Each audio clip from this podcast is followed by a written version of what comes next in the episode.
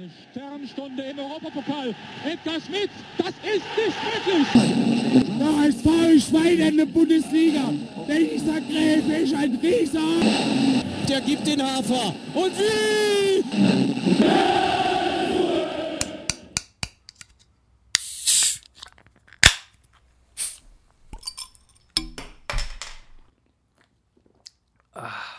So, ihr habt's gehört. Ähm, herzlich willkommen natürlich erstmal zu Folge 33 unseres KSC-Fan-Podcasts, die Wildparkbrotler.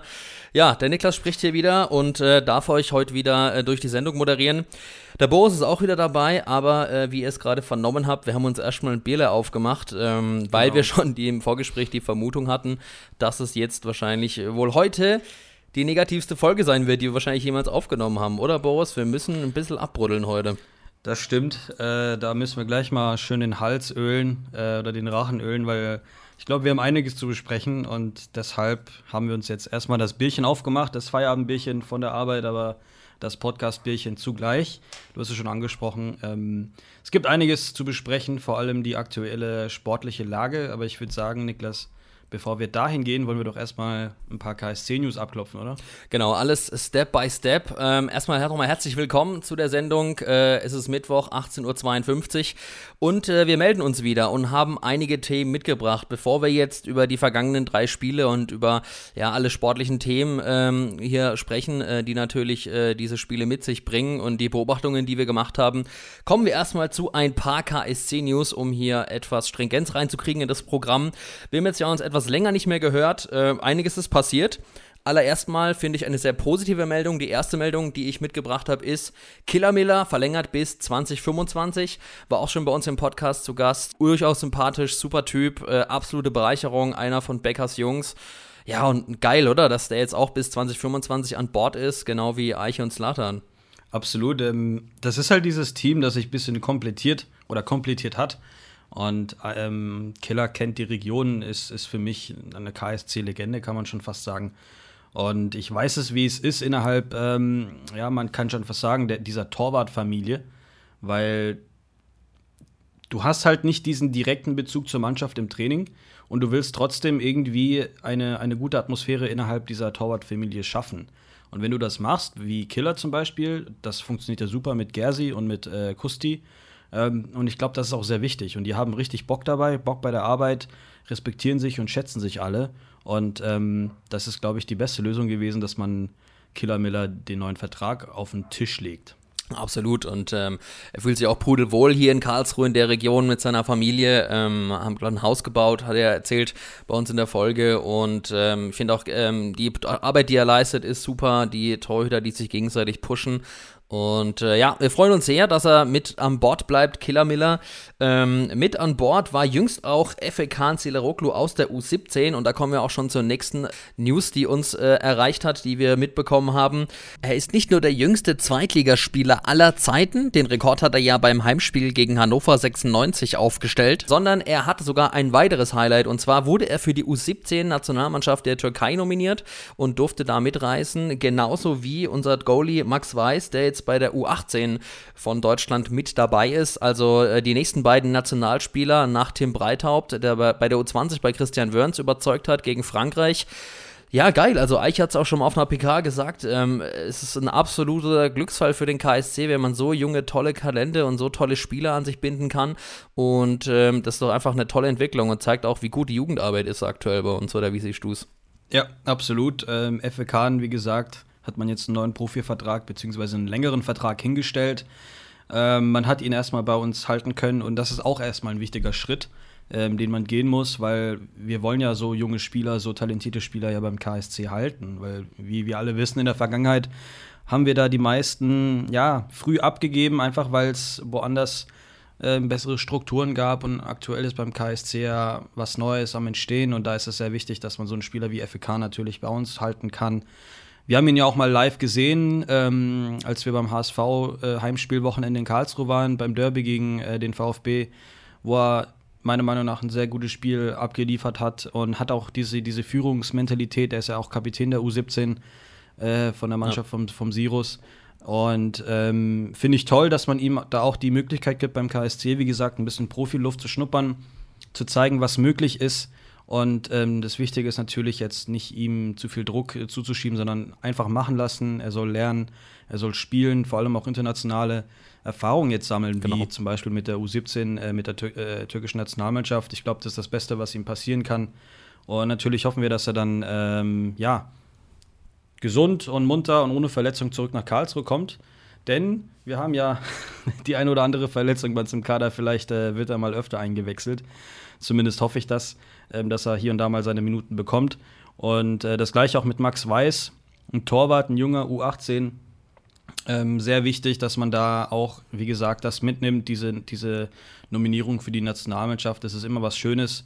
Du hast es ja auch angesprochen, Eich hat gesagt, das passiert nicht oft in Karlsruhe und das soll man schätzen. Ähm, und jetzt haben wir zwei weitere nach Tim Breithaupt, die jetzt wieder Nationalmannschaft äh, oder U-Nationalmannschaft spielen. Und ich glaube, das ist der richtige Weg. Und es zeigt auch, dass beim KSC in der Jugend äh, einfach alles gut läuft.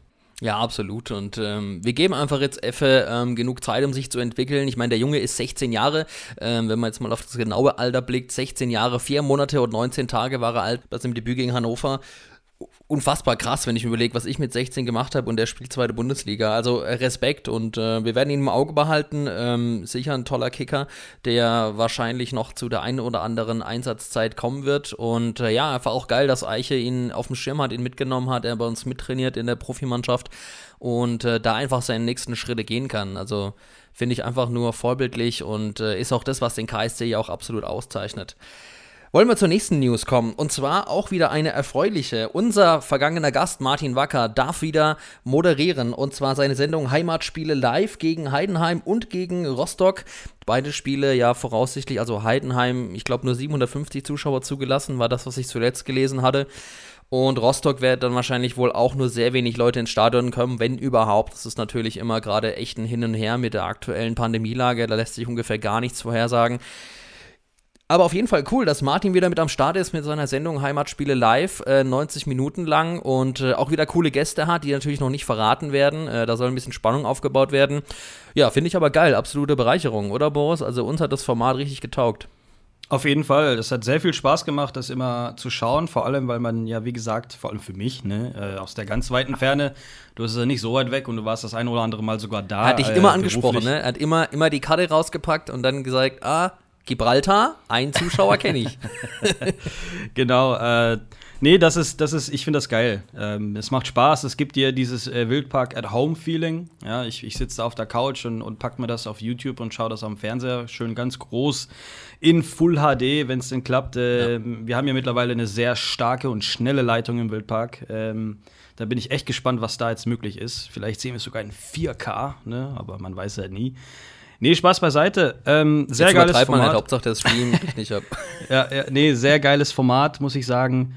Und ich freue mich, wie gesagt, äh, auf die Gäste. Ähm, wir wissen ja, wie es ist, wenn man einen Gast schon hat, aber wir, wir halten es noch äh, geheim bzw. spannend. Das macht Martin mit, mit Sicherheit auch.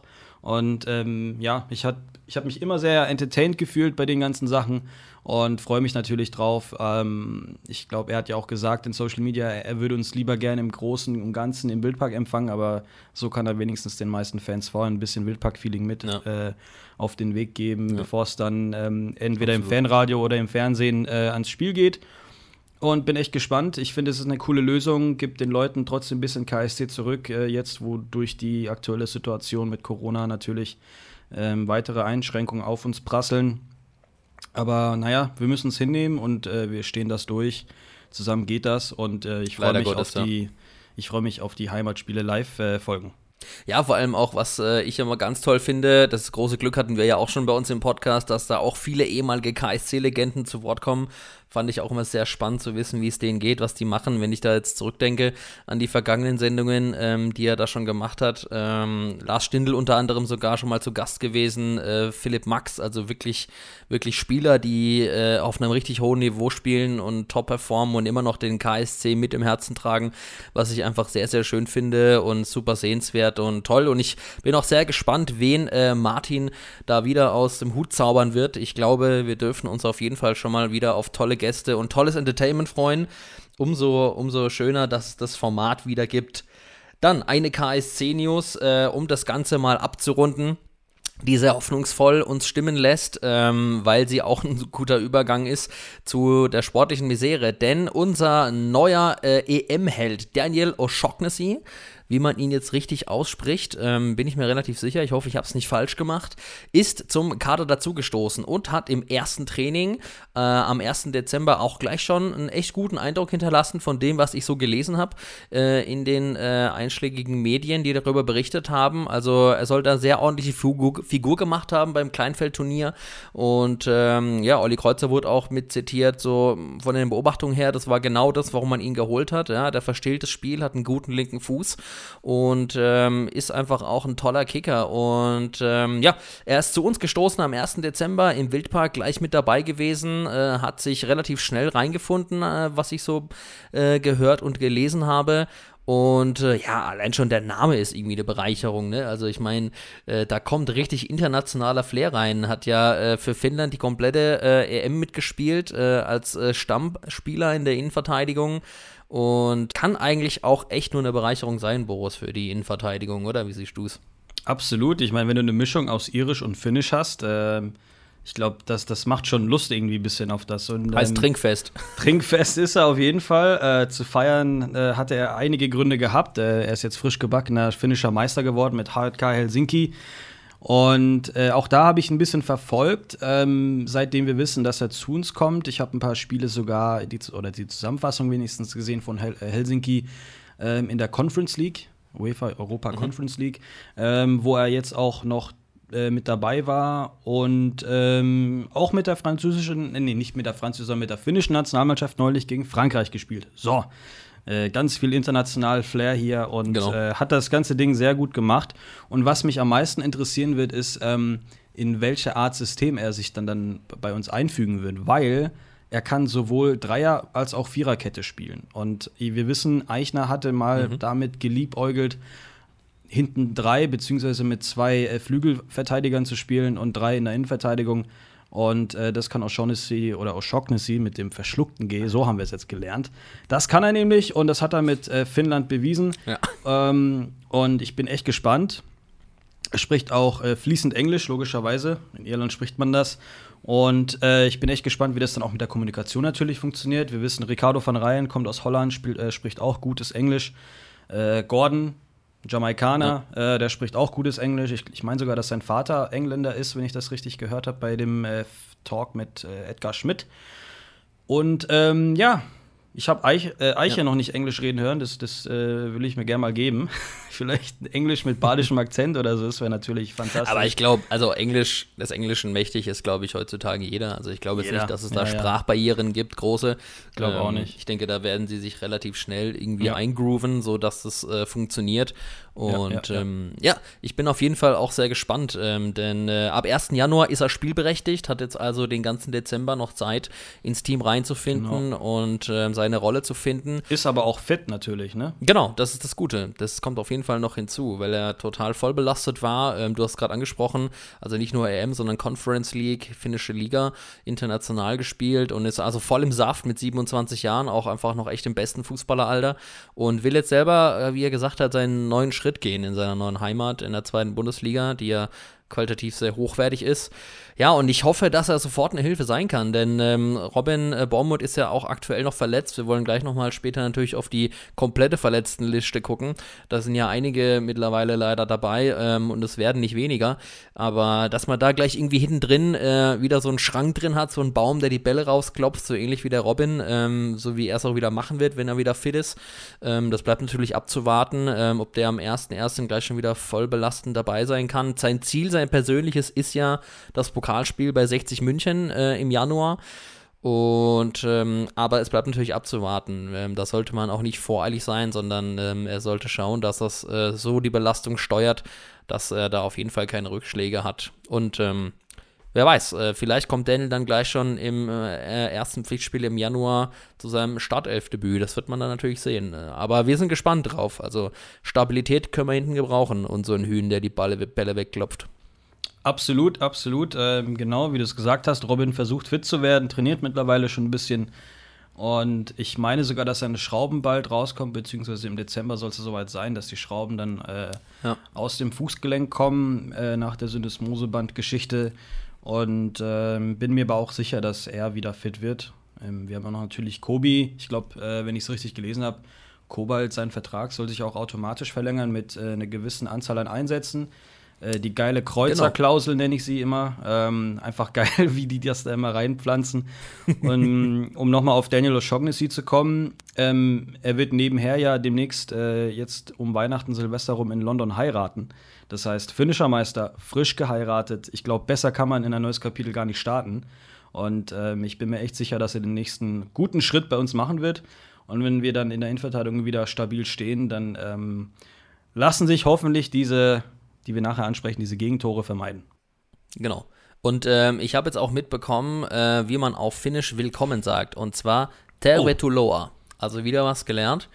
Ähm, also, falls er zuhört, äh, Tervetuloa, Daniel, ähm, vielleicht auch mal bei uns im Podcast zu Gast. Wäre eigentlich auch mal geil, oder, Boris, eine Folge auf Englisch zu machen? Würdest du dir auch zutrauen, oder?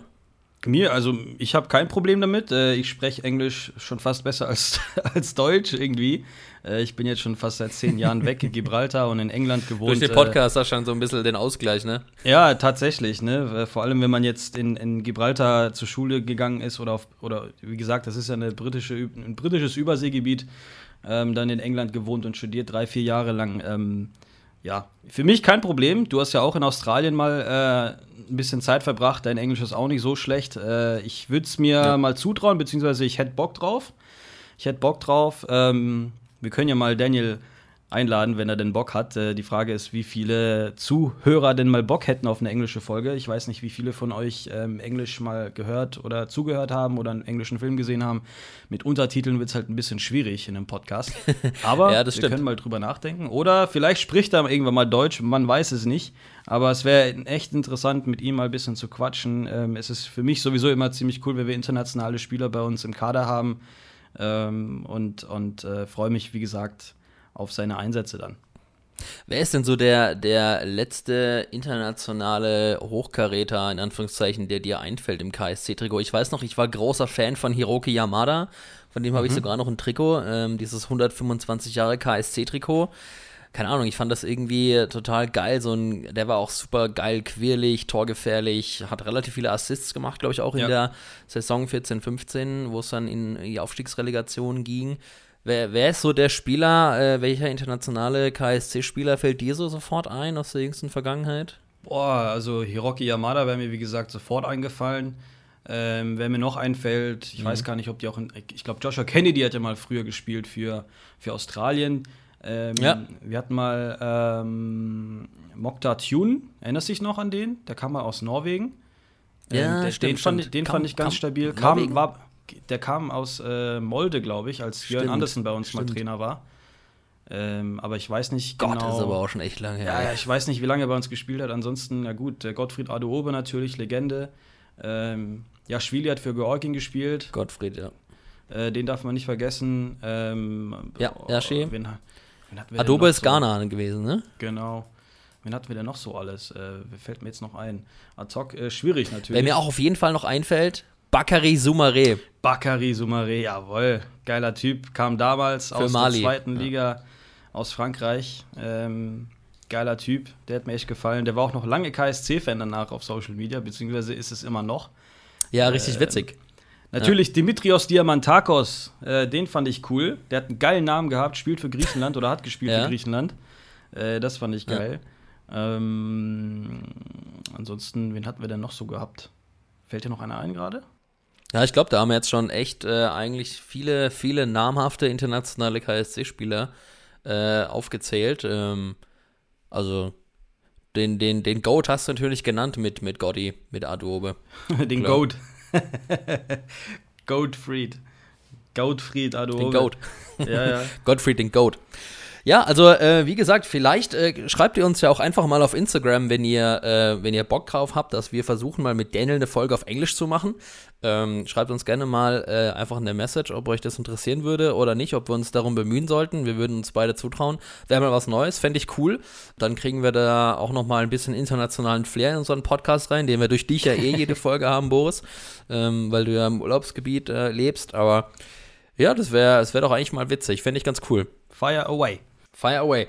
Gut, dann kommen wir jetzt zum weniger erfolgreichen Teil, beziehungsweise zum weniger erfreulichen Teil, denn ja, äh, die äh, sportliche Situation. Es ist ein Auf und Ab. Also ähm, das Achterbahnlied könnte, glaube ich, gerade nicht besser passen, als wie die sportliche Situation gerade zu beschreiben ist. Ähm, gegen den HSV war oder nach dem HSV-Spiel war man leicht euphorisiert eigentlich noch, äh, würde ich sagen. Also nicht nur aufgrund des sensationellen Stadionerlebnisses und des Busempfangs und dem Drumherum, sondern das war ein Spiel auf Augenhöhe mit einer Mannschaft, die eindeutig aufsteigen will und die das Potenzial hat aufzusteigen. Und ähm, da hätte das Spiel ja auch in, in jede Richtung pendeln können. Da war der Wildpark voll und es gab Torschancen auf beiden Seiten. Äh, wir haben ja auch schon hinreichend drüber gesprochen.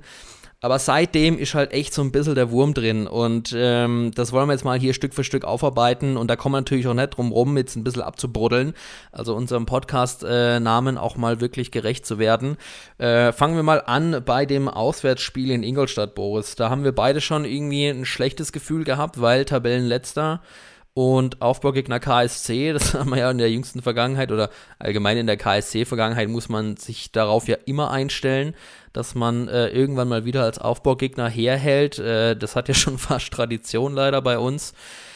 Ja, nach dem Ingolstadt-Spiel, äh, wenn wir es mal ganz kurz durchgehen, ähm, uns nochmal kurz aufbereiten. Äh, Slapstick-Gegentor in der ersten Halbzeit äh, durch Kobalt im Endeffekt, der da unglücklich angeschossen wird, der Ball trudelt hinten rein und machen dann Gott sei Dank in der ersten Halbzeit noch den Ausgleich durch Dominik Koda, aber ja, so ein 1 zu 1 in Ingolstadt. Also ich meine, natürlich, äh, Eiche hat es hinlänglich gesagt und oft betont und klar, die Liga ist äh, total eng beieinander und Ingolstadt äh, besteht jetzt nicht nur aus Drittligakickern, sondern die haben auch eine gewisse Qualität in ihrem Kader, beziehungsweise spielen ja auch einfach in der gleichen Liga, aber trotzdem waren wir richtig unzufrieden, oder?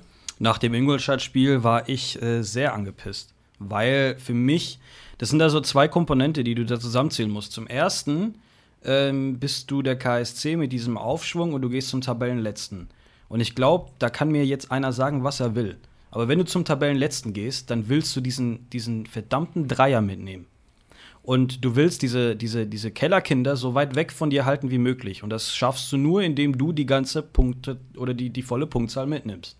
Und gegen Ingolstadt, die einfach so, sorry, ja. scheiße Fußball spielen aktuell, klar, die haben sich gefangen, neuer Trainer, völlig versch äh, oder was heißt neuer Trainer, der ist nicht mehr so neu, der, der ist ja heute, glaube ich, gekickt der worden. Der jetzt schon wieder Geschichte ja, ist. Aber, aber zu der Zeit war er halt neu und es war ein Aufschwung da und verstehe ich alles. Aber wir können und dürfen so dort nicht auftreten. So, so, so lethargisch, so, so, weiß ich nicht. Das, das da, da war einfach für mich äh, die, dieses Gefühl, oh je, jetzt ist schon wieder so weit Aufbaugegner KSC, wir überschätzen uns und jetzt, äh, ja, Slapstick-Tore, hast du gerade angesprochen.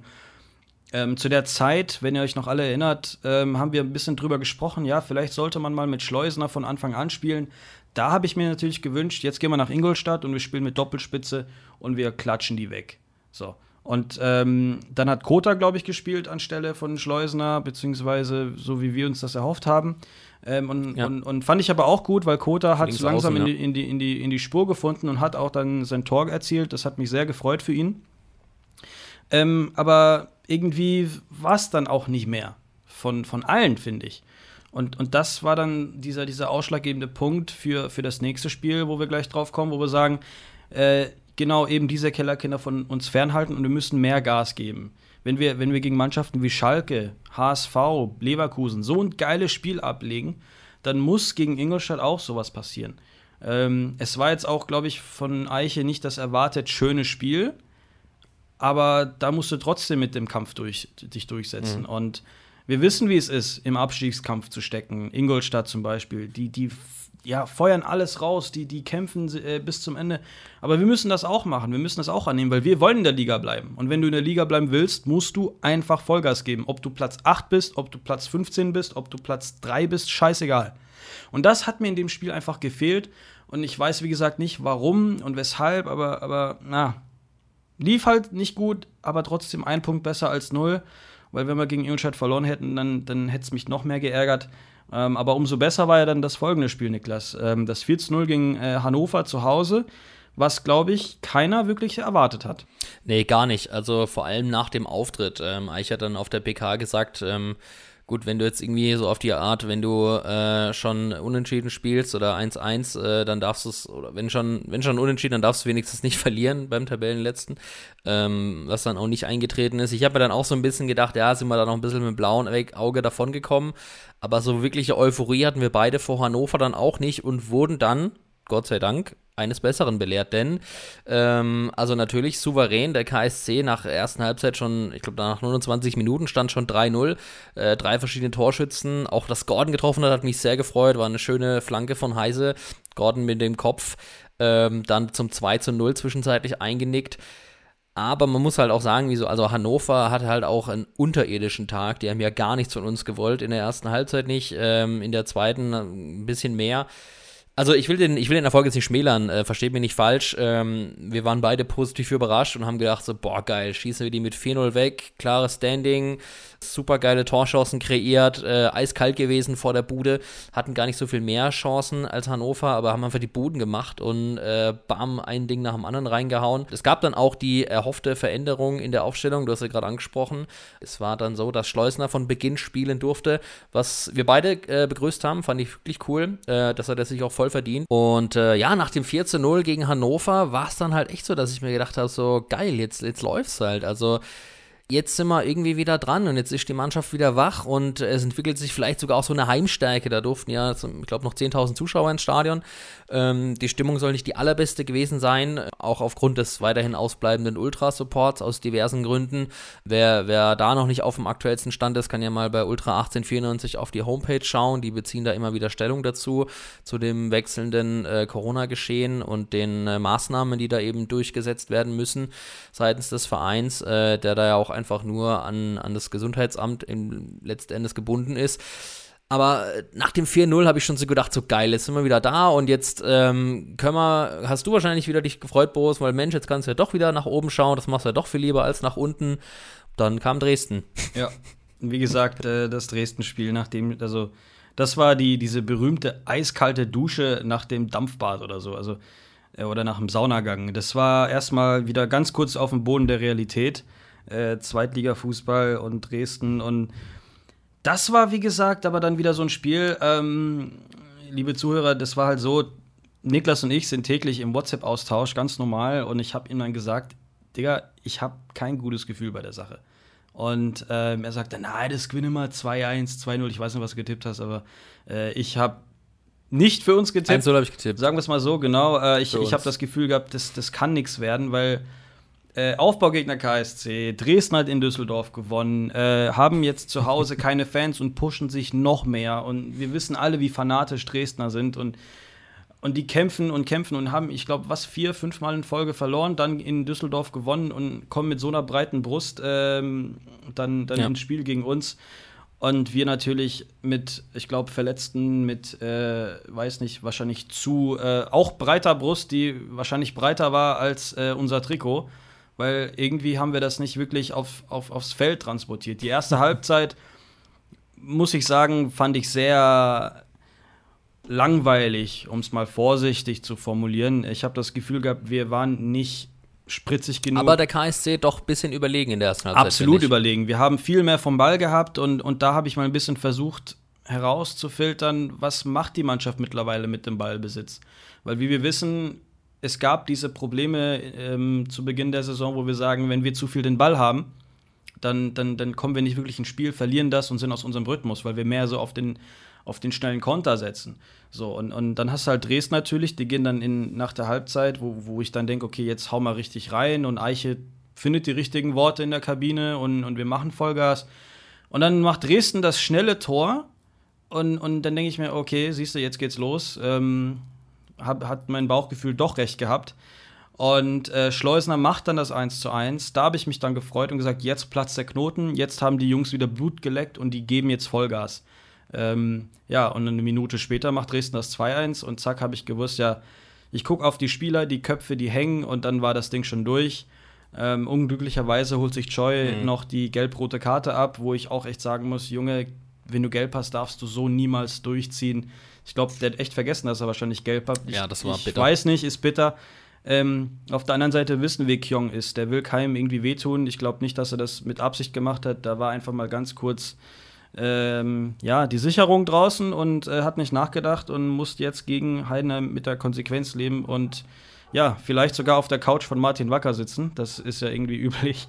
Aber hat mich ein bisschen geärgert, äh, dass wir dann zu zehn. Das ist ja die gewohnte Strafe eigentlich für die Gelbgesperrten. genau, ähm, hat mich dann aber, wie gesagt, ein bisschen geärgert, dass wir dann zu zehnt leider ähm, gegen, gegen Dresden spielen mussten äh, mit 2-1 Rückstand und dann natürlich das 3-1 Sonntagsschuss. Was willst du da machen? Das ist einfach ein schönes Spiel. Aber wie Eiche gesagt hat, die Gegentore gegen Ingolstadt, die Gegentore gegen Dresden, äh, weitere Gegentore wie gegen, ähm, weiß nicht, äh, San Pauli oder, oder so, also bis auf das HSV-Spiel zum Beispiel, jetzt das, das Tor von äh, Wittek, glaube ich, war das, ne?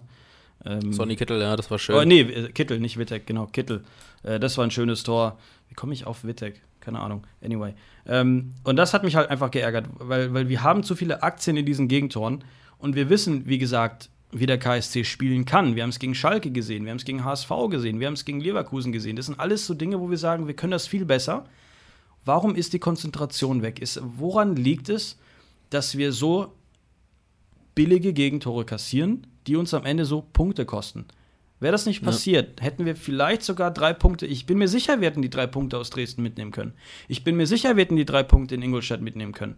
Genauso wie wir sie gegen Bremen mitnehmen können oder gegen, gegen Paderborn, wo wir zu Beginn 4-0 in die Pause gehen. Und dann diese, diese, diese jetzt erst recht Mentalität, wo wir vielleicht sogar noch, wenn dieser Elfmeter damals hätte äh, oder wenn der gegeben worden wäre, dann hätten wir vielleicht noch auch 4-4 spielen können. Wir haben zwar 4-2 verloren, aber die zweite Halbzeit haben wir gewonnen mit 2-0, wenn man es so oder, oder, unterteilen möchte. Und, und das ist halt das Wichtige. Dass ja, und wir waren hellwach und willig. Genau, und hellwach, willig, motiviert. Einer für alle, alle für einen. Dieser Kampf, dieser hat mir gefehlt gegen Ingolstadt und gegen Dresden. Und ich ja, weiß nicht warum. Ähm, ja, wir haben Verletzte. Kein, keine Frage. Ja, wir müssen äh, rotieren. Aber Jungs, die, die, die spielen jeden Tag zusammen Fußball im Training die haben die, die beste Vorbereitung meiner Meinung nach mit, mit ich finde immer noch dem besten Trainerteam. Und die müssen das langsam mal akzeptieren, weil ja. wenn, wenn das Ziel ist, wenn das Ziel ist, die Liga zu halten, dann musst du alles dafür tun. Wie ich schon vorhin gesagt habe, scheißegal, auf welchem Platz du bist in der Tabelle. Die Punkte müssen her und zack, gucken wir runter und sind nur vier Punkte weg von Platz 15, wo Hannover jetzt steht. Das kann ganz schnell gehen, dass, es, dass wir plötzlich da unten ja. mitspielen. Und das ist das Ding. Wenn du gegen diese Vereine da unten die, die Punkte holst, dann hältst du sie von dir fern. Und, und das muss, muss man langsam realisieren. Und jetzt kommt Heidenheim mit so einer brutal breiten Brust, die jetzt, weiß nicht, drei, vier Mal in Folge gewonnen haben. Ähm, und, und das. Drei und Spiele, das, drei Siege ja, in Folge, ja. Genau, und das wird wieder ein schwerer Brocken. Und Choi hat gegen Hannover ein brutal geiles Spiel abgeliefert. Und dann gegen Dresden nicht. Gondor fand ich super, gegen Hannover. Ja. Und, und in Dresden Mau. Und, und, gegen Leverkusen. Oder Leverkusen. Also, wie gesagt, die ganze Mannschaft hat diese, diese, diese. Mir fehlt einfach diese, diese Konstanz. Ich meine, warum können wir es nicht schaffen, konstant Fußball zu spielen? Woran liegt es? Sind wir vielleicht zu übermütig, wo wir sagen, ja, jetzt haben wir Hannover 4-0. Also, ja, oder, du, oder, oder ich würde es sogar vielleicht anders sagen. Und warum können wir es nicht schaffen, konstant nach vorne zu spielen ist ja was anderes als zu sagen, konstant zu verteidigen, weil das sollte doch dann eigentlich das oberste Credo sein. Ich meine, das hat eigentlich ja auch schon ganz oft angesprochen, dass das Spiel mit Ball, wenn du den Ball hast, einfach super schwierig ist. Also da kann man ja auch nicht immer 90 Minuten lang die geilsten Ideen haben. Wir sind halt nun mal kein Real Madrid oder ja. kein FC Bayern oder was auch immer. Aber das ist ja genau das, was du angesprochen hast. Dann hat man doch, sollte man doch wenigstens die Konstanz in der Defensive finden und sich immer versuchen, immer reinzuhauen in jeden Zweikampf und äh, ich verstehe nicht, warum dann trotzdem immer noch so einfache Gegentore fallen, wie wir sie dann jetzt zum Beispiel jetzt gegen Dresden bekommen haben. Also das 1 zu 0, dass ein einzelner Spieler durch zwei Mann durchläuft im eigenen 16er, das darf einfach nicht Du passieren. musst das Tor mit deinem Leben verteidigen, wie es Eichner immer sagt, mit deinem Leben schützen. Das haben wir gemacht, das haben wir gemacht gegen Leverkusen. Wenn wir das nicht so verteidigt hätten oder Leverkusen wenigstens nicht ein bisschen kaltschnäuziger wäre, dann hätten wir uns da auch die sechs gefangen oder die sieben Tore. Das sah nämlich so aus, aber wir haben einfach mit dem Leben das Tor geschützt. Das hat Tide gemacht. Der lag auf dem Boden und hat einen Volltreffer am Kopf dabei noch äh, abgekriegt. Also so Dinger. Und ich verstehe es halt, also nochmal, ähm, wir sind der KSC, wir wissen, wo wir her herkommen. Wir haben unsere, ich würde mal sagen, Erwartungen, nämlich die Punkte zu holen, ob es eins oder drei sind, weil ich glaube, wer jetzt sagt, ja, da verlieren wir sowieso äh, und da und da brauchen wir nicht mit Punkten rechnen, sollte man nicht unbedingt so machen, aber es ist wichtig, dass wir trotzdem Vollgas geben, egal gegen welchen Gegner. Und, und das ist eben dieses Ziel, weil wenn du das nicht machst, dann brauchst du in der zweiten Liga, da hast du nichts verloren. Die zweite Liga ist nun mal sehr kompliziert. Und ich finde einfach, wir wissen, wozu die Mannschaft in der Lage ist. Und das muss man einfach öfter mal abrufen, vor allem defensiv. Auch wenn wir da Verletzten haben und, und einfach ein bisschen limitiert sind, was Personal angeht. Aber es geht trotzdem mit Kobalt und mit, äh, mit Gordon. Es, es funktioniert. Man muss einfach nur konzentriert durchspielen und ein bisschen wacher sein. Und das fehlt mir einfach in, in gewissen Situationen. Weil, wie es Eiche gesagt hat, es kann nicht sein, dass wir so viele Anteile an Gegentoren haben. Weil wir schießen uns die Dinger quasi selber rein. Und das darf halt nicht passieren, weil ansonsten wird äh, ja, sehr schwer und dann brauchen wir unsere Formtabelle, äh, die wir schon lange nicht mehr aufgemacht haben, überhaupt nicht mehr aufmachen. Sondern wir müssen einfach nur Gottes gucken. Willen, die gibt's noch, die hab ich schon vergessen. Ja, aber wir müssen dann wahrscheinlich immer gucken, scheiße, wir haben jetzt Aue gespielt, Sandhausen, Ingolstadt, Hannover und die ganzen Leute unten drunter.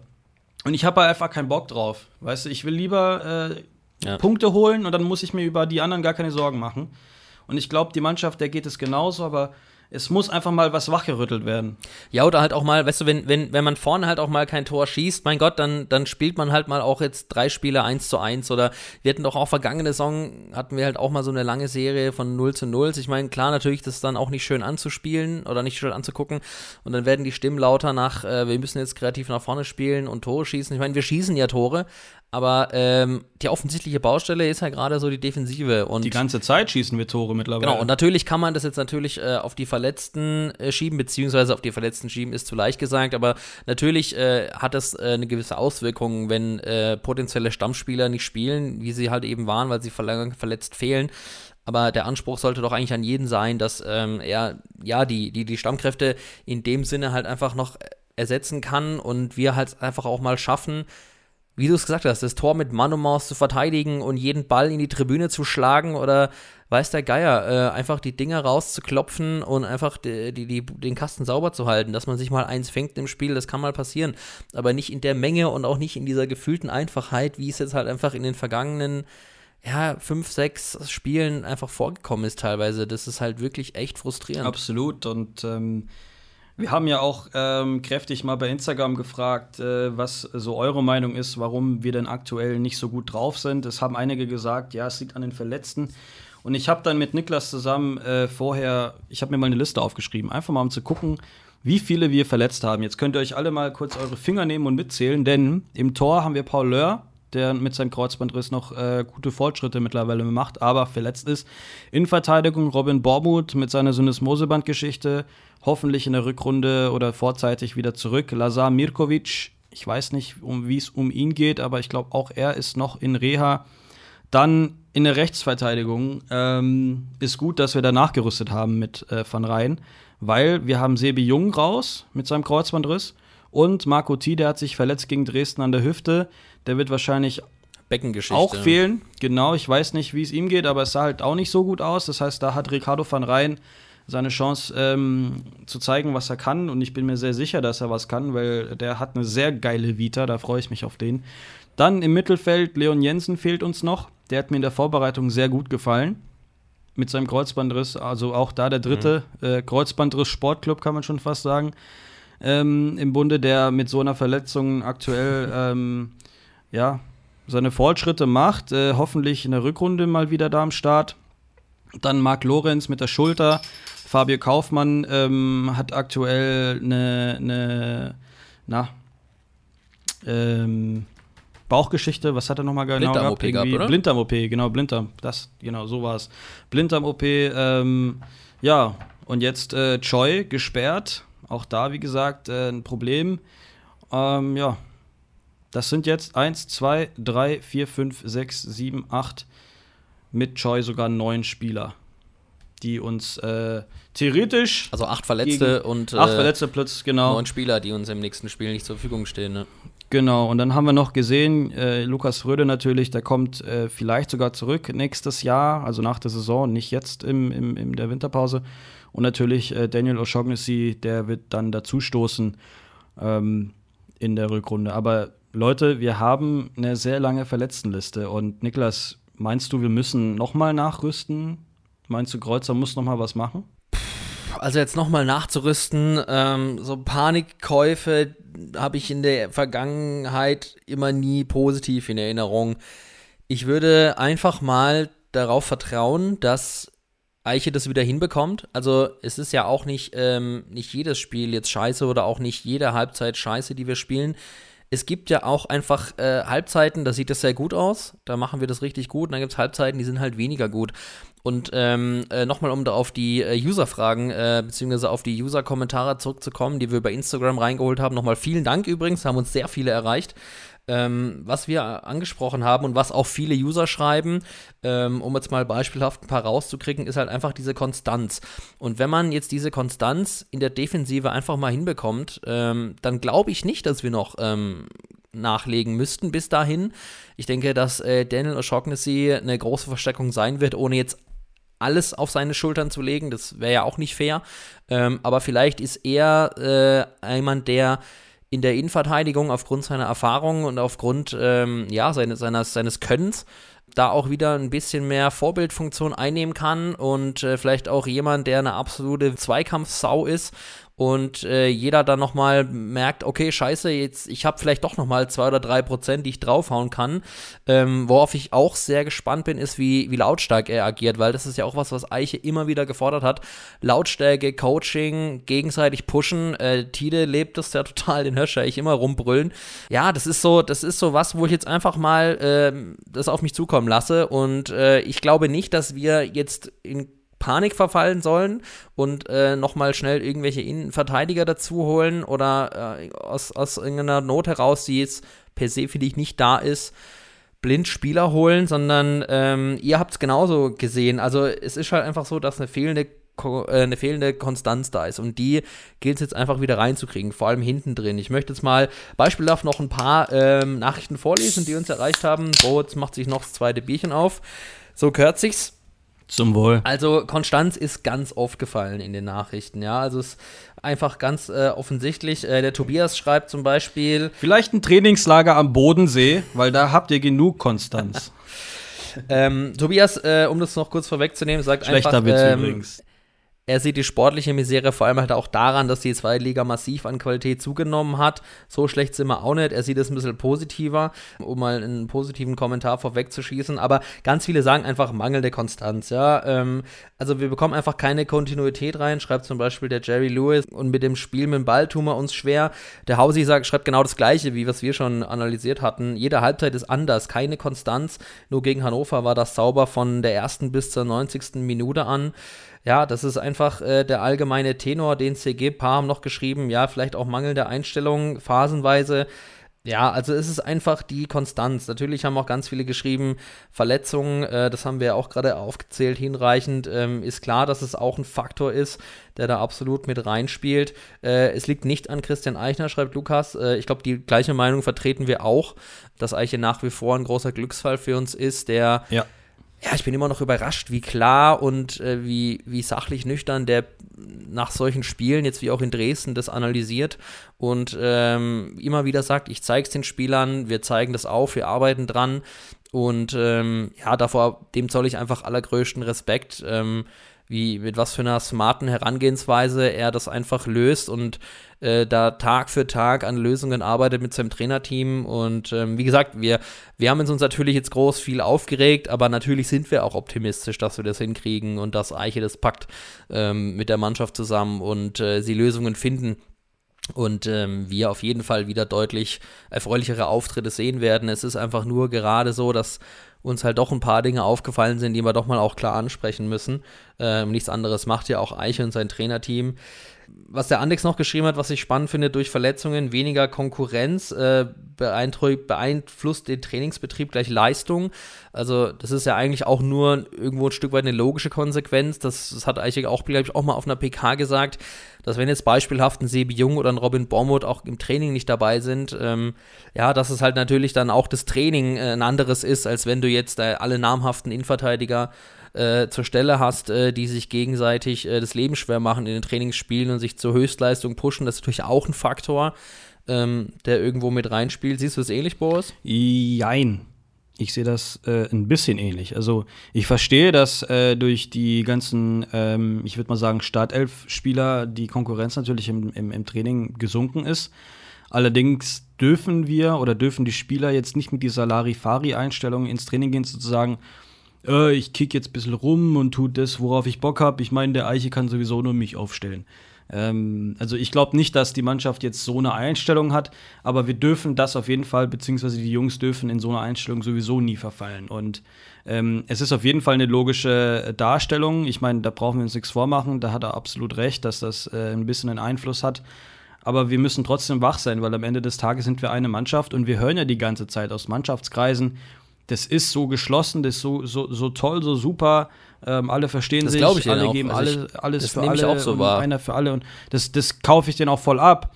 Aber, aber wir müssen das mal ein bisschen mehr verkörpern. Wir müssen einfach mal lauter sein auf dem Platz. Wir müssen mal dreckig sein. Ich vermisse das. Wir müssen dreckig sein. Holen wir uns halt ein paar mehr gelbe Karten, aber keine gelb-rote. Kyong.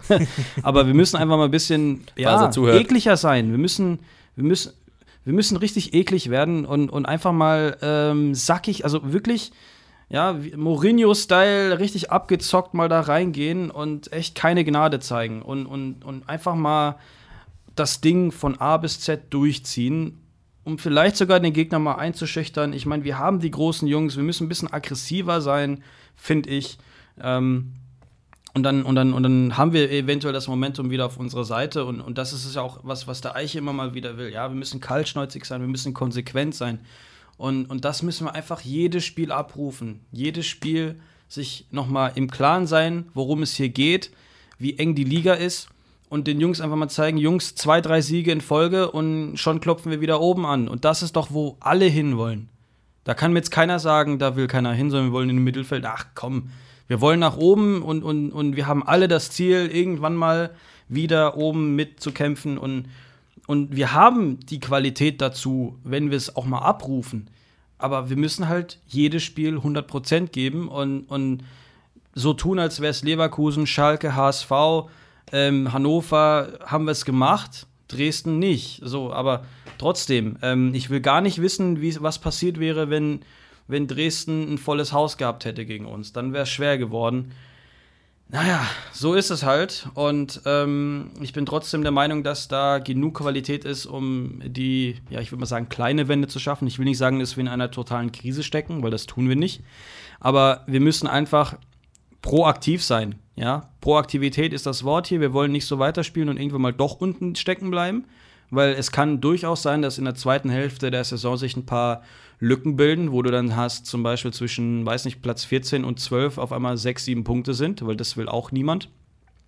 Ähm, und, und wie gesagt, proaktiv äh, sein und schon sofort dran arbeiten, äh, woran es liegt und, und dann nach vorne spielen. Ich meine, wir haben schon angesprochen, vorne haben wir nicht wirklich das Problem. Wir machen die Tore. Wir haben jetzt durchgehend getroffen seit, ich glaube, dem Bremen-Spiel oder so. Ich korrigiere mich, wenn ich ja. falsch liege.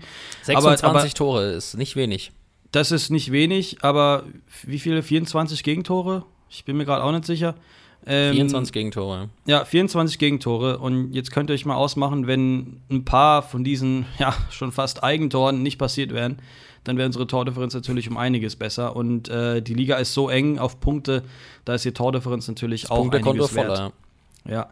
Und äh, erstens das, genau, Punktekonto wäre voller und zweitens hätte man eine bessere Tordifferenz und darauf kann es ja auch mal aufkommen, wie wir es gesehen, äh, ankommen, wie wir es mal gesehen haben gegen äh, Nürnberg damals. Ähm, nämlich deshalb sind wir ja in der Liga geblieben. Wegen einem Torunterschied ist Nürnberg damals in die Relegation gegangen, wenn ich mich noch äh, richtig erinnere. Aber das sind die Dinger, wo wir echt äh, aufpassen müssen. Und um es nochmal aufzugreifen, 100 Prozent äh, hinter Christian Eichner und Slatan. Ähm, ich zweifle kein bisschen an, an den beiden. Die wissen, was sie zu tun haben. Und ich bin mir sicher, dass die Jungs wieder auf die richtige äh, Bahn kriegen. Ähm, vielleicht ist es jetzt auch langsam Zeit, Urlaub zu machen für die Jungs und dann Trainingslager und dann greift man wieder an. Ähm, es ist eine lange Saison. Und natürlich haben wir noch das Pokalspiel im Januar gleich, ähm, was auch wichtig ist für uns. Wir haben, glaube ich, da die beste Chance, in die nächste Runde zu kommen von allen Partien.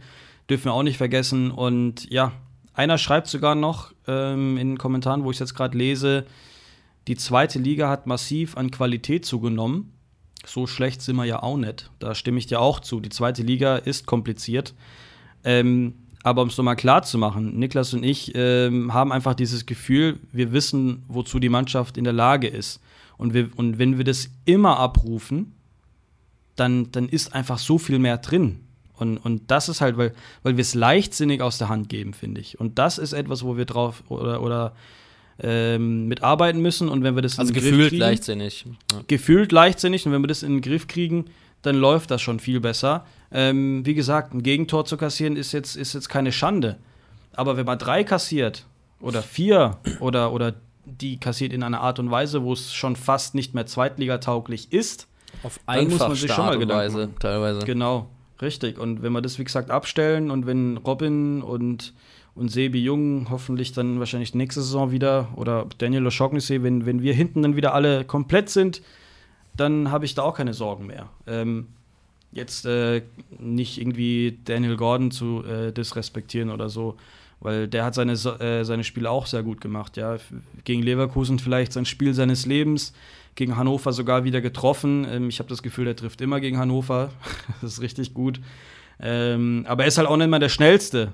Er ist halt nicht mal der Schnellste. Und wenn wir gegen eine Mannschaft spielen, die flache, schnelle Bälle spielt, Ja, also dann ist schwierig. Ja, also um das abzurunden, versteht uns nicht falsch. Wir sagen ja nicht, alles ist schlecht und es läuft scheiße. Ähm, es sind einfach nur gerade echt viele Dinge zusammengekommen, die uns selber halt auch einfach, ja, ähm, einfach missfallen sind und äh, da mussten wir jetzt einfach mal ansetzen und in der Folge ein bisschen Tacheles reden und losbruddeln und äh, ich bin, wir sind auch absolut zu 100% äh, der Überzeugung, dass es äh, wieder in eine andere Richtung schwingen wird. Ähm, ich meine, die Ergebnisse haben es ja gezeigt, es geht halt immer hin und her gerade viel.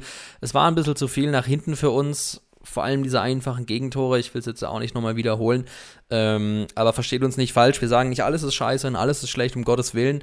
Ähm, wir sind verdammt stolz auf diesen Verein, auf diese Mannschaft, diese Spieler und es ist eine Riesenleistung, in der zweiten Liga zu sein ähm, und äh, da zu stehen, wo wir sind. Das ist eine riesen Errungenschaft.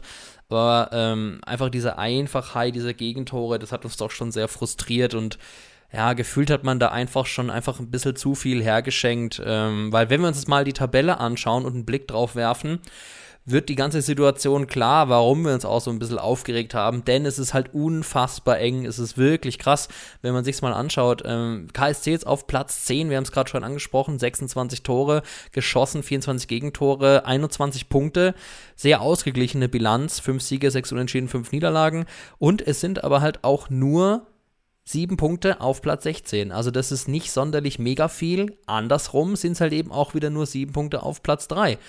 Also es ist halt einfach echt verdammt eng und ähm, es sind diese, diese Kleinigkeiten und wenn du dann halt so blöde Gegentore kriegst, dann hocken wir halt Samstag, Sonntag auf der Couch und haben so einen Hals und dem muss man jetzt halt einfach mal jetzt ein bisschen Luft machen, aber es fühlt sich gleich schon besser an, oder?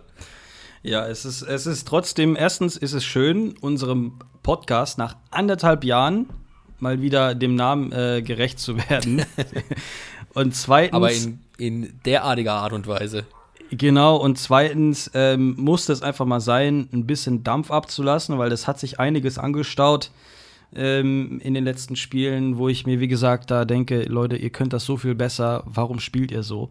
Ähm, aber wie gesagt, ähm, das Ding ist erstmal durch. Ich fühle mich schon viel besser, äh, dass ich jetzt abgebruddelt habe und bin Schon, ähm, ja, Schöne ja, musste sein. Podcast-Therapie. Ja, musste sein. Also ohne Scheiß, das ist eine gute Therapie nach so, einem, nach so einem Spiel. Ich muss aber auch sagen, Gott sei Dank nehmen wir nicht sofort nach Abpfiff ab, äh, auf, sorry, sonst äh, würden da ganz andere Worte fallen. nicht so diplomatisch, glaube ich, sondern voll im Effekt und voll mit Emotionen. Ähm, aber so haben wir jetzt zumindest ein paar Bierchen und äh, können ein bisschen über den KSC sprechen und euch natürlich ein bisschen erklären oder davon erzählen, wie wir das Ganze sehen. Ähm, wie ihr das natürlich seht, das äh, sehen wir die ganze Zeit auf Social Media und die ganzen Nachrichten, die wir von, eu von euch bekommen. Ähm, Finde ich unfassbar cool, dass wir uns da austauschen können. Und ähm, auch dieses Mal, wenn ihr andere Meinungen seid oder etwas ja, hinzufügen voll. möchtet oder mit uns diskutieren wollt, schreibt uns einfach an auf Instagram, Twitter, Facebook, wo auch immer ihr möchtet. Ähm, denn ich finde irgendwie, wenn wir uns da austauschen, ähm, finde ich das immer super. Ein paar andere Meinungen reinholen. Ähm, das ist nämlich der Fußball, den wir so lieben und äh, freue mich natürlich oder wir freuen uns auf äh, viele weitere Nachrichten in der Zukunft und hoffentlich können wir dann gemeinsam ähm, am Wochenende dann äh, schönere Stories posten oder mehr posten sogar ähm, und nicht nur irgendwie ja wieder mit einem oder null Punkten äh, hin und her schlagen, Niklas. Ja, absolut. Ähm, du machst jetzt auch schon perfekt die Brücke, weil wir wollen ja auch noch einen kleinen Ausblick geben. Jetzt haben wir einiges thematisiert, viel darüber gesprochen, ähm, über dem, was uns so aufgefallen ist. Aber jetzt äh, wollen wir natürlich auch den Blick nach vorne wagen. Wir haben ja beide schon gesagt, wir sind absolut trotzdem optimistisch, dass es auch wieder in eine andere Richtung gehen wird gerade jetzt vielleicht auch, äh, wenn du es angesprochen hast, wenn jetzt auch mal wieder ein bisschen Pause ist, dann zum Jahreswechsel hin, die Verletzten zurückkommen, im Trainingslager ist ja auch nochmal was, was die Mannschaft nochmal zusammenschweißt, unter guten Bedingungen einfach nochmal arbeiten und ähm, zusammen mit dem Neuzugang ähm, einfach auch da für mehr Stabilität sorgen. Aber jetzt haben wir natürlich erstmal am kommenden Sonntag, dem 12. Dezember, im BB Bank Wildpark, ähm, wir sagen eigentlich nur Wildpark, den FC Heidenheim zu Gast. Und das wird halt schon eine richtig knifflige Nummer, wenn ich mir das so angucke, weil die haben die vergangenen drei Spiele allesamt gewonnen und sind halt richtig nach oben geklettert in der Tabelle. Und irgendwie, ja, das ist halt auch wieder so, ich glaube, das vergangene Aufeinandertreffen haben wir tatsächlich 2 zu 1 gewonnen äh, aus der vergangenen Saison. Äh, das war, glaube ich, das letzte Spiel. Ja, und jetzt ähm, zu Hause zum Baden-Württemberg-Duell kommen die Schwaben zu uns. Und was hast du jetzt für ein Gefühl, Boris? Kommt nochmal diese Trotzreaktion? Also, wenn man jetzt Achterbahnfahrt KSC berücksichtigt, müsste jetzt eigentlich wieder ein Sieg kommen. Würde ich mir wünschen, dass so eine Trotzreaktion kommt, auf jeden Fall. Ähm, aber du hast es angesprochen, Heidenheim aktuell in einer sehr starken Verfassung. Wenn wir mal die letzten fünf Spiele uns angucken, äh, vier von fünf gewonnen. Ja, das sind zwölf von 15 Punkten. Ähm, die haben 1-0 gegen Schalke gewonnen, haben dann in Aue verloren, komischerweise. Dann gegen Kiel äh, zu Hause. Neuer Trainereffekt bei Aue. Genau, 1-0 dann in Düsseldorf und dann neulich 13-0 gegen ja, die Überraschungsmannschaft Regensburg irgendwie. Also, ähm, ja, eine Mannschaft, die, die für mich so eine Wundertüte ist. Warum Wundertüte? Ja, die haben zuvor auch mal gegen Nürnberg 14-0 auf den Sack bekommen oder gegen Bremen 13-0. Ähm, die spielen ähnlich wie der KSC, mal so, mal so. Aber aktuell sieht es bei Heidenheim eher nach einem positiven mal so aus, weil die, wie gesagt, einen Lauf haben. Ähm, und ich bin mir ja nicht so sicher, ob wir jetzt wirklich gegen Heidenheim so ein sauberes Spiel abliefern können. Das wird ein sehr umkämpftes Spiel, weil Heidenheim natürlich mit der breiten Brust gleich den nächsten Sieg einfahren will und in der Tabelle hochklettern möchte. Und ähm, Duelle gegen Heidenheim waren immer sehr spannend, sehr interessant. Ich glaube, wir haben sogar die Überhand aktuell in allen Duells. Aber aktuell ist es halt so, wir haben einige Spieler auf der verletzten Liste, ähm, kassieren sehr leicht Gegentore und ja, im Wildpark sind nicht allzu viele Fans. Das ist so ein fast, ja, fast ein Geisterspiel. Da hoffe ich natürlich, dass wir trotzdem zu Hause äh, die Punkte behalten. Aber wenn du mich jetzt echt fragen würdest, was ich tippe, bleibe ich bei einem vorsichtigen 1 zu 1. Und ich glaube, mit einem Punkt gegen Heidenheim können wir leben, vor allem in der aktuellen Verfassung. Und du, Niklas, was tippst du? Ja, ähm, ich könnte auch mit einem 1 zu 1 leben. Ähm, ich hätte jetzt auch eher getippt, also ähm, jetzt könnte wir, wir argumentieren Selbstschutz etc. Wir, wir halten den Ball flach, hoffen aber natürlich auf eine Trotzreaktion ähm, und dass sich jeder nochmal aus seiner eigenen Nase fasst und 110 Prozent bringt. Aber ich äh, glaube auch an einen Unentschieden. Äh, ich sage allerdings, es bleibt beim 0 zu 0. Aber ich wünsche und hoffe äh, doch sehr, dass wir wenigstens eine defensive äh, Stabilitäts, ähm, dass wir defensiv stabil stehen und ähm, da wieder eine gewisse Stabilität an den Tag legen, die einfach die Angriffe von Heidenheim unterbindet. Und ähm, wenn das am, am Sonntag der Fall ist, dann sehe ich auch mal drüber hinweg, dass es dann einfach vorne auch mal nicht klingelt und äh, wir kein Tor schießen. Das ist aber was, was ich mir einfach wünsche, dass ich merke, okay, die Defensive hat sich einfach wieder gefunden, da stimmt die Abstimmung besser. Man hat den Gegner hinten einfach im Griff und ähm, lässt ihn nicht so richtig äh, aufs Tor kommen und alles, was aufs Tor kommt, wird aus dem Stadion geschlagen. Das würde ich mir sehr wünschen. Also dann kann ich auch mit einem 0 zu 0 leben.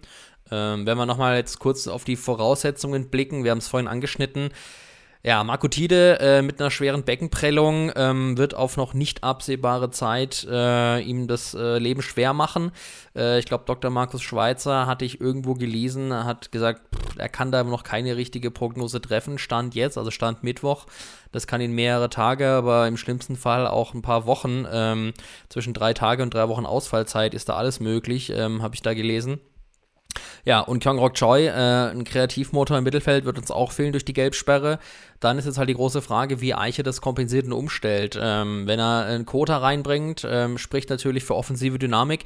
Ich finde, wir haben es vorher noch kurz thematisiert, ich finde, der Quota hat auch äh, nach hinten wieder immer mehr zurückgearbeitet äh, in Ingolstadt. Also da hat er schon irgendwie auch Fortschritte gemacht auf jeden Fall, hat sich da auch den Startelf-Einsatz und folglich auch das Tor vollkommen richtig verdient. Ähm, Wahrscheinlich muss er jetzt in Anführungszeichen notgedrungen, also sowieso das Mittelfeld umbauen und dann ist wahrscheinlich er so derjenige, der am meisten sich Chancen ausrechnen dürfte, ist jetzt so mein Tipp. Und äh, ja, wenn, wenn Tide nicht spielt, dann äh, freue ich mich aber auch über einen Auftritt von Ricardo van Rijn von Anfang an. Du hast es auch vorhin angesprochen. Geile Vita, Ajax Amsterdam, Champions League. Ähm, ohne dass wir jetzt natürlich irg irgendwelche Luftschlösser bauen und von sonst was träumen oder sonst welche Erwartungen haben. Aber wir haben ihn ja auch im Testspiel gegen Freiburg gesehen und der ist technisch schon echt fein. Also ja, ähm, wenn er dann von Anfang an spielt und ich sehen würde, ähm, was der so drauf hat und sich da einfach auch mal zeigen und präsentieren kann, dann kriegt er seine Chance. Und ähm, dann schaue ich ganz gespannt drauf und äh, bin vorsichtig optimistisch. Ja, Van Rijn freue ich mich auf, auf äh, seinen Einsatz, falls er denn dann reinkommt. Weil gegen Freiburg hat er mir sehr gut gefallen. Er ist irgendwie so ein Spieler, der ja so ein bisschen Next Level spielt, finde ich. Der ist sehr agil, hat einen geilen äh, Touch am Ball, ähm, hat auch einen guten Schuss. Ja, es gibt das ein oder andere Video auf YouTube, könnt ihr euch mal anschauen. Äh, ein Tor hat er mal gemacht. Ich weiß gar nicht gegen wen, aber war ein geiles Ding. Und freue mich natürlich, wenn er denn auf seine Spielpraxis äh, dann auch mal kommt. Ähm, Eicher hat es ja immer mal wieder betont, er hofft, dass er dann gegen Ende des Jahres auf seine Spielzeiten kommt. Es ist halt normal, dass wenn, wenn du ein Spieler bist, der erst äh, neu verpflichtet wurde, muss sich eingliedern. Er war auch eine lange Zeit vertragslos und hat im Probetraining ja bei uns überzeugt und das ist dasselbe wie mit Daniel O'Shaughnessy, wenn der dann spielt. Ähm, wir haben zwar, ich würde jetzt nicht sagen hohe Erwartungen, ich würde es eher so kategorisieren, dass wir eine, eine Vorfreude haben auf ihn. Ähm, aber ich erwarte jetzt nicht die, die besten Performances sofort, weil es ist normal, dass wenn du neu in einem Team bist, du musst dich erstmal finden, die Liga kennenlernen, den Spielfluss kennenlernen. Das ist ja alles anders ähm, als in Helsinki oder in Finnland beispielsweise. Ähm, der einzige Vorteil, den wir natürlich jetzt haben, ist, dass er, dass er fit ist, dass er im Spielrhythmus ist und ähm, hat jetzt vielleicht einen Monat mal keine Spielpraxis, in der er jetzt erstmal nur zuschauen wird und mittrainieren wird, aber das gibt ihm trotzdem die Zeit, die Mannschaft kennenzulernen. Und Van Rijn hat das Ganze jetzt hinter sich, kennt die Mannschaft jetzt schon viel besser, als, als, als er bei uns äh, unterschrieben hat. Hat das ein oder andere Mal gespielt und ich bin mir sicher, dass wenn er eingewechselt oder sogar von Anfang an spielen wird, dass er eine gute Leistung abrufen wird und äh, der Mannschaft helfen wird, die Punkte dann bei uns zu, äh, bei uns zu halten. Ja, absolut. Und ähm, wie gesagt, wenn es am Ende dann nur ein Unentschieden wird und ähm, wir bei hinten drin äh, einfach die, die Bude einigermaßen dicht halten oder mal kein Slapstick-Gegentor kassieren und äh, ist ein Gegentor der Kategorie, kann man mal bekommen sein wird. Ähm, dann ist es doch auf jeden Fall auch schon mal ein Fortschritt und ähm, ein Punkt gegen Heidenheim in der aktuellen Situation ist natürlich äh, keine Schande. Auch wenn wir natürlich uns wünschen würden, dass wir den Dreier im Wildpark lassen und eine Trotzreaktion kommt und wir die vielleicht nicht 4-0, aber vielleicht 2-0 nach Hause schicken, ähm, nehmen wir natürlich auch alles mit Kusshand. Ja, Boris, ähm, ich würde sagen, äh, wir haben uns jetzt ziemlich äh, über eine Stunde den Frust von der Seele geredet und äh, teilweise auch im Bier ertränkt. Ähm, da können wir jetzt ja gleich dran anschließen. Es ist ja noch ein schöner Fußballabend, der uns erwartet äh, mit Champions League. Und ähm, ich finde, ähm, es hat sehr gut getan, mit dir darüber zu sprechen. Ähm, ich hoffe, wir haben euch auch ein bisschen was mitgeben können und haben einige Dinge angesprochen, ähm, die ja, äh, euch auch wieder vielleicht sogar ein bisschen mehr Hoffnung geben, dass es besser wird. Ähm, hoffen, ähm, dass äh, wir da auch den richtigen Ton getroffen haben und äh, bedanken uns auf jeden Fall nochmal an der Stelle für die zahlreichen Nachrichten, die ihr uns auf Instagram geschickt habt. Ähm, das ist wirklich äh, toll. Auch alle anderen Nachrichten, die uns erreichen von Leuten oder Fans, egal ob aus Australien oder sonst wohin, äh, da haben wir vor kurzem auch eine Nachricht bekommen, dass wir da gehört werden. Das ist wirklich toll. Äh, das macht riesen, riesengroßen Spaß äh, und mit so einer geilen Community, mit so geilen Fans äh, die uns da echt immer pushen und supporten und äh, uns unterstützen und teilhaben. Also ohne euch macht es auch gar keinen Bock und das ist das, was das Ganze auszeichnet und deswegen hocken wir uns hier auch hin, äh, aktuell so etwa im Turnus von alle zwei Wochen und äh, machen das und ähm, ja, bald auch wieder äh, in der nächsten Folge, die wir kommende Woche aufnehmen werden mit einem herausragenden Gast. Ähm, äh, so viel können wir schon mal verraten. Äh, ihr dürft euch auf eine große Hinrunden-Rückblicksfolge freuen. Gast geben wir bald bekannt. Wird äh, äh jemand sein, mit dem jeder KSC-Fan was anfangen kann. Das kann ich so viel schon mal vorwegnehmen, ohne dass ich jetzt groß spoilern will. Aber wir freuen uns sehr drauf. Er nimmt sich sehr viel Zeit dafür. Ähm, wir werden vieles zu besprechen haben. Und ähm, hoffentlich dann äh, mit, naja, sagen wir mal, mindestens einen Punkt mehr als Stand heute. Nehme ich auf jeden Fall. Und du hast schon angesprochen, der nächste Gast, der hat richtig Bock auf die Folge. Ähm, das hat man schon gemerkt. Und äh, ihr könnt euch freuen, weil es wird emotional, es wird hoch und runter gehen, weil, ähm, ja, wie ihr wisst, wir haben einiges erlebt in der Hinrunde und er steht äh, für Emotionen. Ja, das ist natürlich, das ist natürlich klar. Und äh, diese Emotionen, die werden wir natürlich versuchen über, zu übertragen. Und äh, dann wird das, die Folge, die wird knallen, Leute. Da freue ich mich drauf. Ja, Boris, dann äh, verabschiede ich mich an der Stelle von dir, sag vielen Dank. Äh, es hat auch mir wieder sehr viel Spaß gemacht. Äh, eine neue Erfahrung, äh, dass wir doch so viel Negatives ansprechen mussten diesmal. Aber äh, Mai, das gehört halt einfach dazu, dass äh, wenn einfach gewisse Dinge nicht so laufen, dass man sie klar anspricht. Anders äh, macht äh, Eicher ja auch nicht auf allen PKs. Und ähm, wie gesagt, wir sind ja guter Dinge, dass es auch bald wieder besser wird. Es ist nicht alles scheiße. Es gibt auch sehr viele positive Dinge, die wir durchaus äh, rausgearbeitet haben.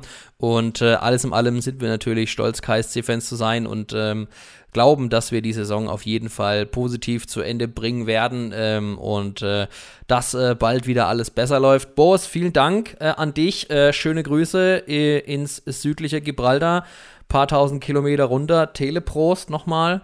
Äh, es hat großen Spaß gemacht und ähm, schön, dass du wieder mit dabei warst. Und ja, wir hören uns nächste Woche wieder. Einmal noch einen Schluck genommen, so ist es. Mir hat das auch sehr gut getan heute ähm, wie wir schon vorhin drüber gesprochen haben, ein bisschen Therapie. Bruttler-Therapie ist immer gut und ist, wie gesagt, nicht so gut gelaufen, sportlich, meiner Meinung nach. Aber es ist trotzdem wichtig, dass wir drüber sprechen. Es tut uns ein bisschen gut. Ich kann jetzt wahrscheinlich viel besser schlafen. Und ähm, wie gesagt, hat mir auch viel Spaß gemacht. Ich hoffe, äh, ihr habt es auch genossen, äh, unser Gespräch, und könnt ein bisschen mit uns äh, diskutieren, dann auch später in den äh, sozialen Netzwerken, wenn ihr möchtet.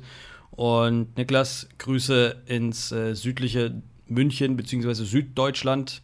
Und äh, ich hoffe, du hast weiße Weihnachten. Ich weiß nicht. Ich meine, wir hören uns zwar noch, aber ich hoffe mal, es schneit so langsam. Es ist schon ein bisschen weiß ja, draußen, siehste, tatsächlich. Ist doch schön. Ähm, es hat immer mal wieder geschneit hier. Es bleibt nur nicht immer konsequent liegen. Siehst du, also das ist schon mal schön. Ich grüße mit 17 Grad und Sonnenschein. Und ähm, dann hören wir uns nächste Woche. Auf jeden Fall. Bis dahin. Mach's gut. Ciao, ciao.